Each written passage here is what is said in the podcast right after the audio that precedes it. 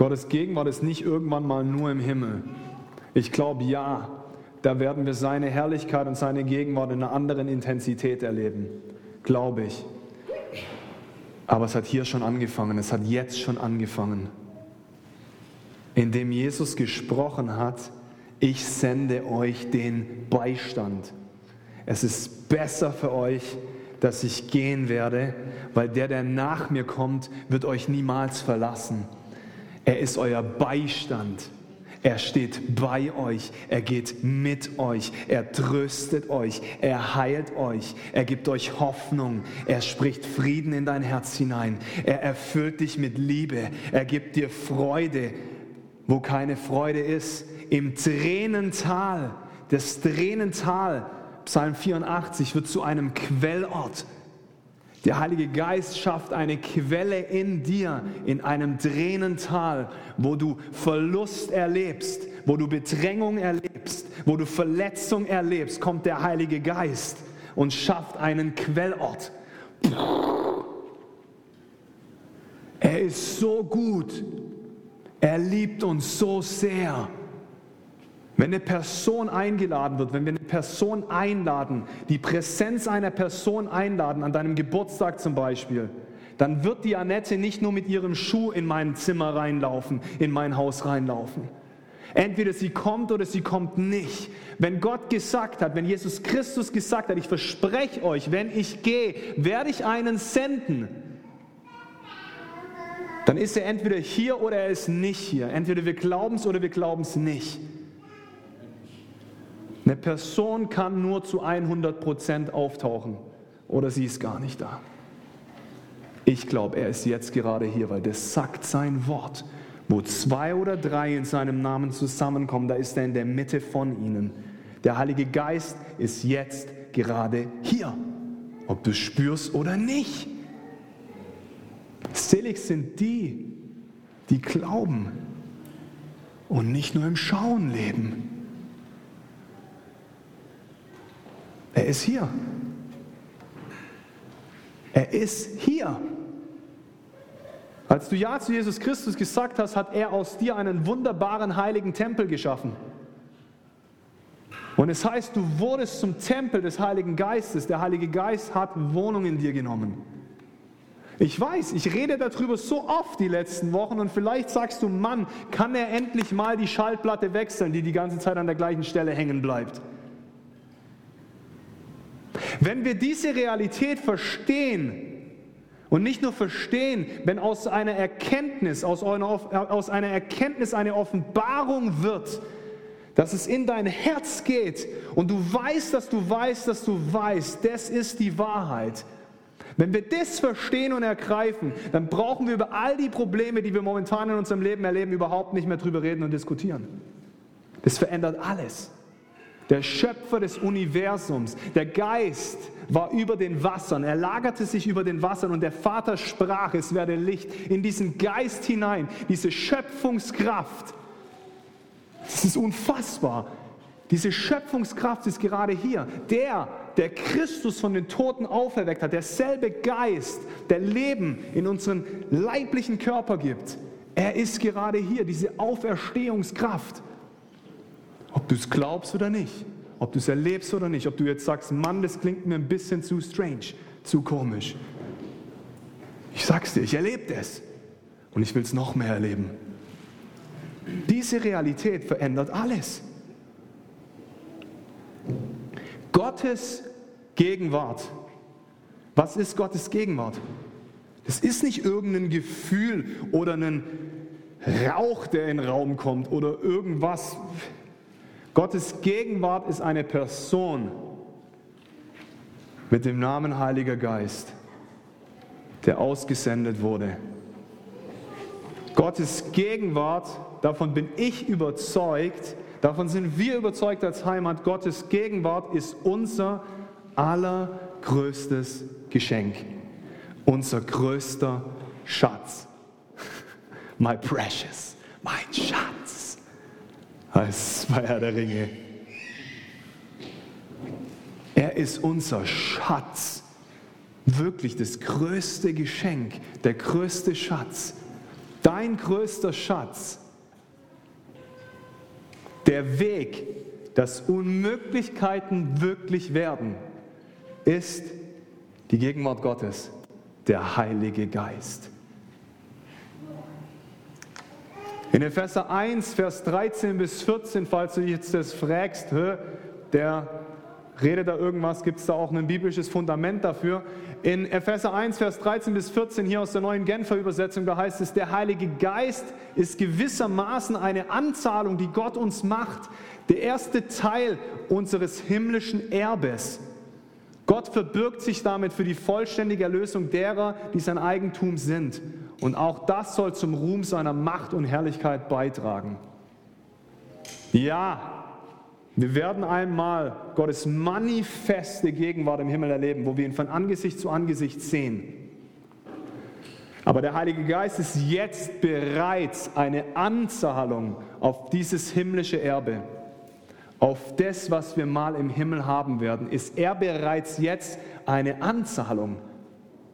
Er ist unser größter Schatz. Er ist das größte Geschenk. Gott verbirgt sich damit für, vollständig, für die vollständige Erlösung derer, die sein Eigentum sind. Und auch das soll zum Ruhm seiner Macht und Herrlichkeit beitragen. Der Heilige Geist wurde auch nicht nur für uns gesendet, sondern um ihm Ehre, Herrlichkeit, Ruhm und Macht zu geben.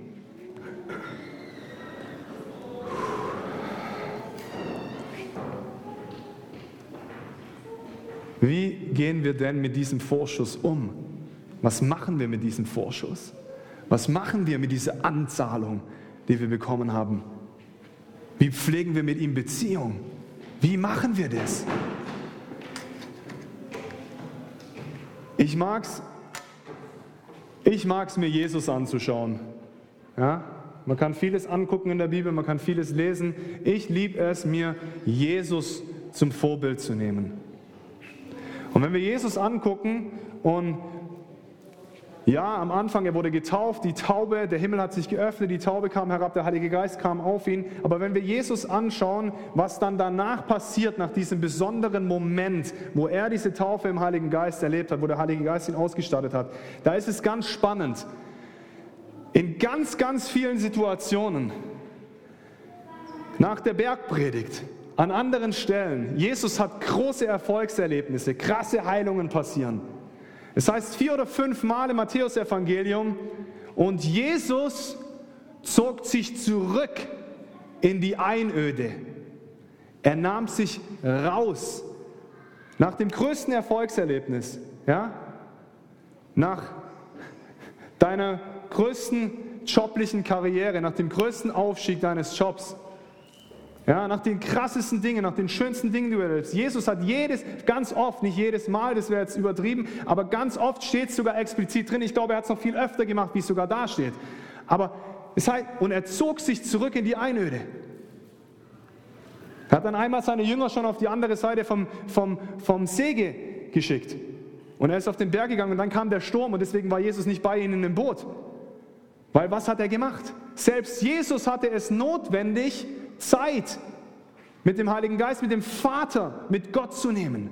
Jesus hat sich zurückgenommen und hat Zeit mit Gott verbracht, um wieder aufzutanken, um erfüllt zu werden, um ihm Ehre zu geben. Jesus hatte das notwendig. Und wenn Jesus das notwendig hatte, wie viel mehr haben wir es? Ich finde es mega schön, dass ihr heute Morgen da seid. Ist echt super. Aber ich sage dir eins, der Sonntagmorgen bringt dir gar nichts. Wenn du nicht danach noch mehr Beziehung mit Gott suchst, dann ist es ein schönes Erlebnis, ein tolles Event, wo wir jetzt hier auf unseren Sitzen sitzen und da vorne irgend so ein Verrückter was redet. Dann ist es toll. Aber wenn das nichts mit dir macht und dich nicht in tiefere Intimität, in neue Beziehung mit Christus führt, können wir es bleiben lassen. Es muss was passieren. Gott lädt dich ein, jeden Tag Zeit mit ihm zu verbringen. Übrigens will ich noch einen großen Dank an meine Hauskirche ausdrücken. Wir haben uns vorgenommen, seit wir diese Gottes Gegenwart machen, diese Reihe machen als Predigtreihe, dass wir uns immer wieder ähm, neue Bibelcharaktere anschauen. Wie haben denn die Gottes Gegenwart erlebt? Und das erste Mal war Jesus, haben wir uns das mal angeguckt. Also ganz vieles von dem, was ich heute sage, geht übrigens auch auf diese Diskussion, die wir miteinander hatten, zurück. Ähm, und da habe ich dann einiges von dem einen oder anderen geklaut. Und dann haben wir das letzte Mal haben wir David gemacht, den gucken wir uns gleich auch noch kurz an, der auch so besonders war und so einen tollen Lebensstil der Intimität mit Gott gelebt hat. Warum macht Jesus das ständig? Warum zieht er sich ständig zurück? Was glaubt ihr? Weil auch Jesus es notwendig hatte, wieder aufgefüllt zu werden. Weil auch Jesus diesen Ort in seinem Herzen hatte, den nur ein einziger füllen konnte, nämlich der Vater selber. Jeder einzelne von uns hat diese Sehnsucht, die von vornherein, von deiner Geburt an dir gegeben wurde, in diesem Herzen. Jeder von uns hat diese Sehnsucht von Gott bekommen. Und du kannst sie jetzt mit irgendwelchen anderen Dingen füllen. Ja? Du kannst heute Abend Tatort anschauen, weil du merkst, irgendwie fühle ich mich alleine, jetzt, ich muss mich jetzt irgendwie beschäftigen, mir ist es langweilig. Oder du kannst Gott suchen und ihn das füllen lassen. Mann, wie oft habe ich das in meinem Leben versucht, mit irgendwelchen anderen Dingen voll zu stopfen. Und kurze Zeit später hatte ich wieder Hunger und wieder Hunger und wieder Hunger und wieder Hunger. Das war keine bleibende Stillung, die ich erlebt habe. Er selber ist das Brot des Lebens. Er selber ist die Stillung deiner tiefsten Sehnsüchte. Er ist der, den du brauchst. Ob du es glaubst oder nicht. Selbst wenn alles gut läuft, das ist ganz cool, wenn man Statistiken anguckt. Selbst die reichsten Menschen, die eine Luxusjacht fahren und alles haben, was man sich vorstellen kann, selbst wenn du mit denen ins Gespräch kommst, findest du irgendwann heraus, dass sie trotzdem nicht in der Tiefe glücklich und erfüllt sind. Warum? Weil der Heilige Geist diesen Ort erfüllen muss, weil er es ist, der dich berühren möchte, der deine Sehnsüchte stillen möchte. David hat es auch erkannt, dieses tägliche. David schreibt im Psalm 27, Vers 4, eines habe ich vom Herrn erbeten, das ist mein tiefster Wunsch, alle Tage meines Lebens im Haus des Herrn zu wohnen, um die Freundlichkeit des Herrn zu sehen und über ihn nachzudenken, dort in seinem Heiligtum. David hatte so einen Wert für Gottes Gegenwart. Alle Tage ist es mein tiefster Wunsch. Er hat es sogar ausgedrückt, er hat es irgendwann erkannt, dass da diese Sehnsucht ist. Und dann hat er angefangen, das auszudrücken. Mein tiefster Wunsch ist es, dich zu kennen, in deinem Heiligtum zu sein, bei dir zu sein, Vater, mit dir Gemeinschaft zu haben. David heißt übrigens der Geliebte, ist der dritthäufigste Name, der in der Bibel vorkommt, nach Abraham und nach Mose. Tausendmal wird er erwähnt. David hat es so, diesen einen Schlüssel, diese Gemeinschaft mit Gott, ist das größte Erbe, das David weitergegeben hat übrigens. Und es ist so krass, was das an einen Einfluss auf Gottes Herz hatte, dass Gott danach gewählt hat, Jesus Christus aus dem Geschlecht Davids kommen zu lassen. Dass Jesus bis heute Sohn Davids heißt. Weil David ein Mann nach Gottes Herzen war. Warum war er ein Mann nach Gottes Herzen? Ich glaube aufgrund einer einzigen Sache. Weil er ihm alles gegeben hat. Weil er offen mit ihm war, weil er transparent mit ihm war. Er hatte auch seine Fehler. Aber immer wieder hat er sich ausgerichtet auf ihn. Gott, ich gebe dir alle Ehre. Ich brauche dich. In den ganzen Nöten, in den ganzen Kriegen, in denen er war. Immer wieder. Lest mal die Psalmen. Immer wieder. Er kommt zum Vater. Immer wieder.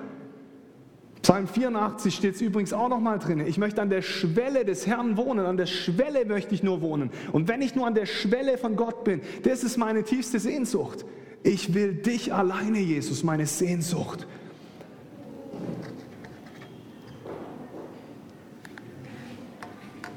Das ist nochmal der Psalm, wo ich gerade gelesen habe, aber lasst uns nochmal ein paar Verse früher anfangen. Im Psalm 27 ab Vers 3. Selbst wenn mich ein Herr von Feinden umlagert, mein Herz ist nicht von Furcht erfüllt. Und wenn Krieg gegen mich ausbricht, bleibe ich dennoch voll Zuversicht. So krass. Aber warum denn? Das kommt doch nicht von irgendwoher. Das kommt daher. Eines habe ich vom Herrn erbeten, das ist mein tiefster Wunsch, alle Tage meines Lebens im Haus des Herrn zu wohnen, um die Freundlichkeit des Herrn zu sehen und über ihn nachzudenken, dort in seinem Heiligtum. Denn er wird mich am Tag des Unglücks in seinem Zelt bergen, mich dort in der Verborgenheit seines Schutzes gewähren und mich auf einen hohen Felsen in Sicherheit bringen. David hat es erkannt in der Ukraine-Krise, in der Finanzkrise, in all den Dingen, die wir gerade hören die ganze Zeit. David hat es erkannt. Selbst wenn ein Heer von Feinden mich umlagert, selbst wenn ich alleine bin und Feinde um mich herum sind, mein Herz ist nicht von Furcht erfüllt. Der kannte Jesus. Der kannte seinen Gott. Kennst du ihn? Kenn ich ihn? Wollen wir ihn überhaupt kennen? Nehmen wir uns die Zeit?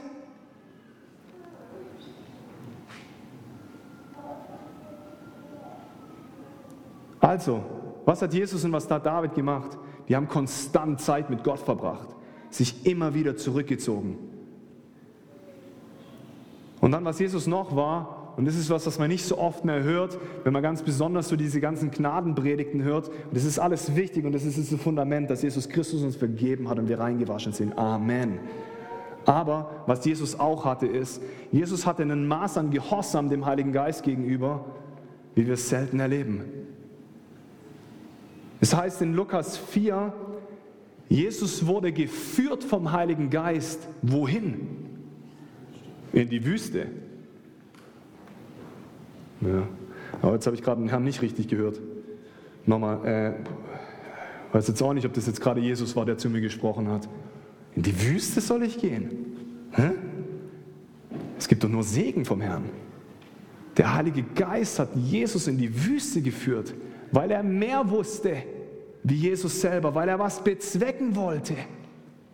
Da kam die Versuchung, wir kennen die Geschichte. Und ganz krass ist es, der nächste Vers im Lukas-Evangelium, es heißt zuerst, der Heilige Geist wurde, äh, Jesus wurde geführt vom Heiligen Geist, erfüllt vom Heiligen Geist, ging er in die Wüste. Und der letzte Vers heißt, und er kam in der Kraft des Heiligen Geistes aus der Wüste. Gott hat eine Transformation in dieser Wüstenzeit vollbracht, dass er danach in Kraft und in, in Herrlichkeit ging. Und danach ist dann das erste Wunder geht dann los. Ja? Danach geht es dann ab. Jesus hatte so ein hohes Maß. Es, es, heißt an anderer Stelle, er tat nichts, es sei denn, er hat es den Vater tun sehen. Es sei denn, er hat es den Vater hören, gehört. Ja, er hat es gehört. Nur das, was der Vater gesprochen hat, hat Jesus Christus getan. Jesus hatte so ein Maß an Gehorsam Gott gegenüber. Leben wir das? Ich kenne das manchmal. Vielleicht sitzt du heute Abend da und schaust den Tatort an. Und plötzlich kommt ein kleines Klopfen an dein Herz. Janik, ich will jetzt dich. Komm zu mir. Ah, es fühlt sich gerade so gemütlich an hier auf der Couch. Na. Und wir ignorieren es. Janik, die Person, die da gerade drüben auf der Straße läuft, geh mal auf, auf sie zu und gib ihr ein Wort der Ermutigung.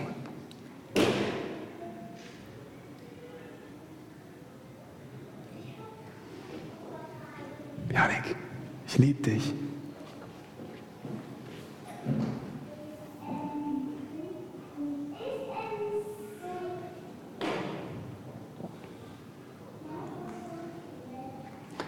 Unser Gehorsam dem Heiligen Geist gegenüber formt uns, um uns dann über größere Dinge in unserem Leben zu setzen. Davon bin ich überzeugt. Wir müssen aufhören, halblediges Christsein zu leben. Es ging nie darum, es ging nie darum, irgendein Larifari-Leben zu leben. Eines Tages will ich mal vor Christus stehen. Und wenn er mich fragen wird, warst du ein treuer und gerechter Verwalter?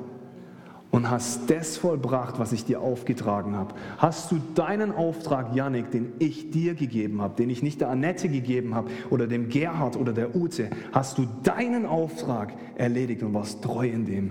Dann will ich mit freiem Herzen vor ihm stehen und sagen, ja Jesus, alles, was es gekostet hat, war ich bereit zu bezahlen und zu vollbringen, auf dass ich jetzt meine ewige Belohnung empfangen darf. Ich will das. Manchmal sieht es nicht so aus in meinem Alltag. Ich bin in einem Prozess, ihm mehr nachzugehen, in dieser Leidenschaft und Hingabe zu wachsen. Aber wollen wir das? Gott lädt uns ein, Gott lädt dich ein, das Normale hinter dir zu lassen. Und radikal ist so ein Wort, das darf man nicht wirklich sagen.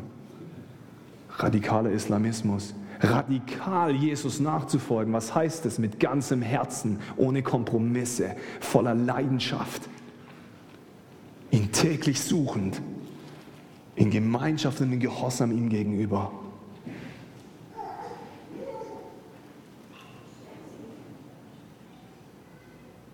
Er ist der, der unser Herz erfüllt. Er ist der, der diesen Ort, diese Leere, die du versuchst mit irgendwelchen anderen Dingen zu stillen, nur er allein passt da rein. Jesus selber.